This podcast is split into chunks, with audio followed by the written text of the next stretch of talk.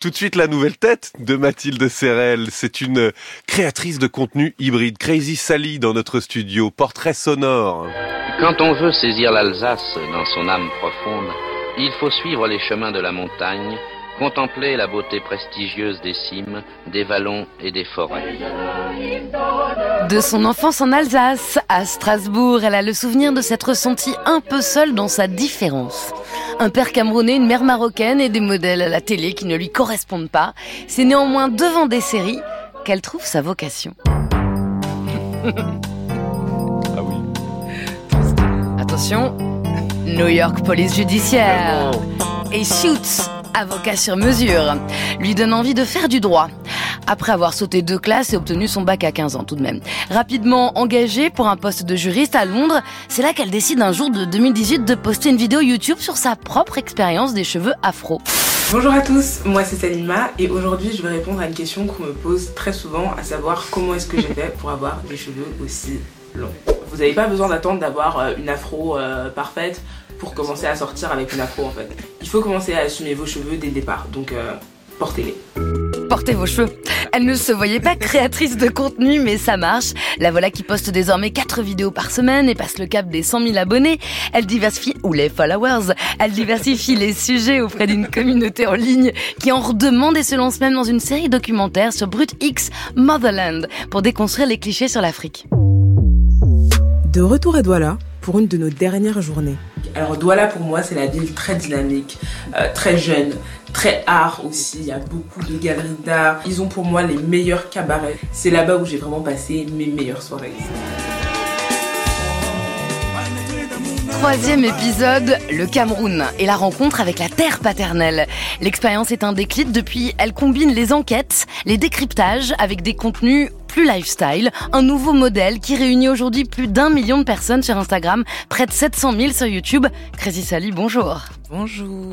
J'ai dit lifestyle, attention. Ouais. Vous auriez Attention. une traduction française pour faire plaisir Comment on dit ça en à, à français nos auditeurs. Lifestyle, c'est ça, Mode de mode de vie. vie, voilà. Et des contenus plus euh, mode de vie. Mode de vie. Il y a un slogan toujours en anglais qui dit Don't hate the media, become the media. C'est ce que vous avez fait, non? Vous êtes devenu un média, Crazy Sally.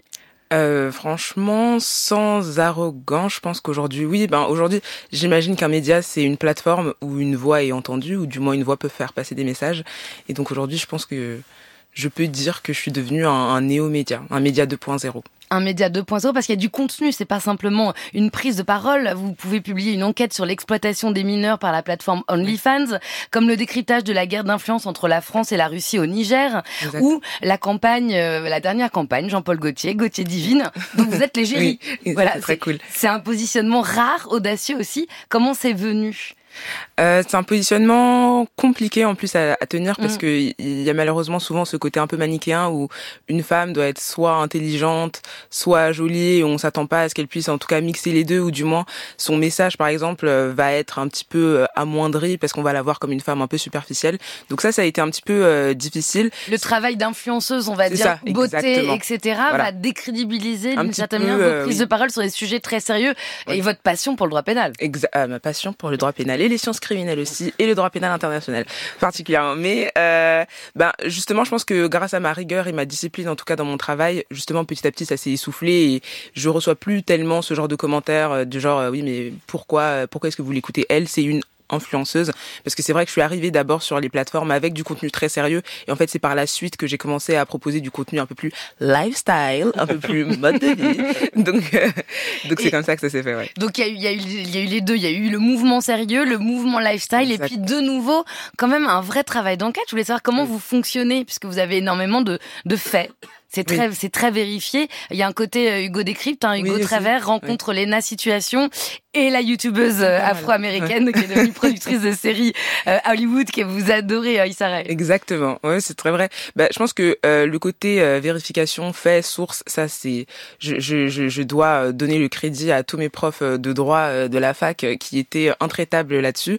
C'est vrai qu'en tout cas, moi j'estime qu'il y a une responsabilité quand on poste quelque chose sur Internet et surtout quand on sait qu'il va y avoir des vues derrière, euh, avec toute l'apogée des fake news, je trouve que c'est très important et de la désinformation en fait, c'est important quand on assène un fait de d'apporter un, enfin des sources, que ce soit vérifié, qu'on voit que le travail a été correctement réalisé.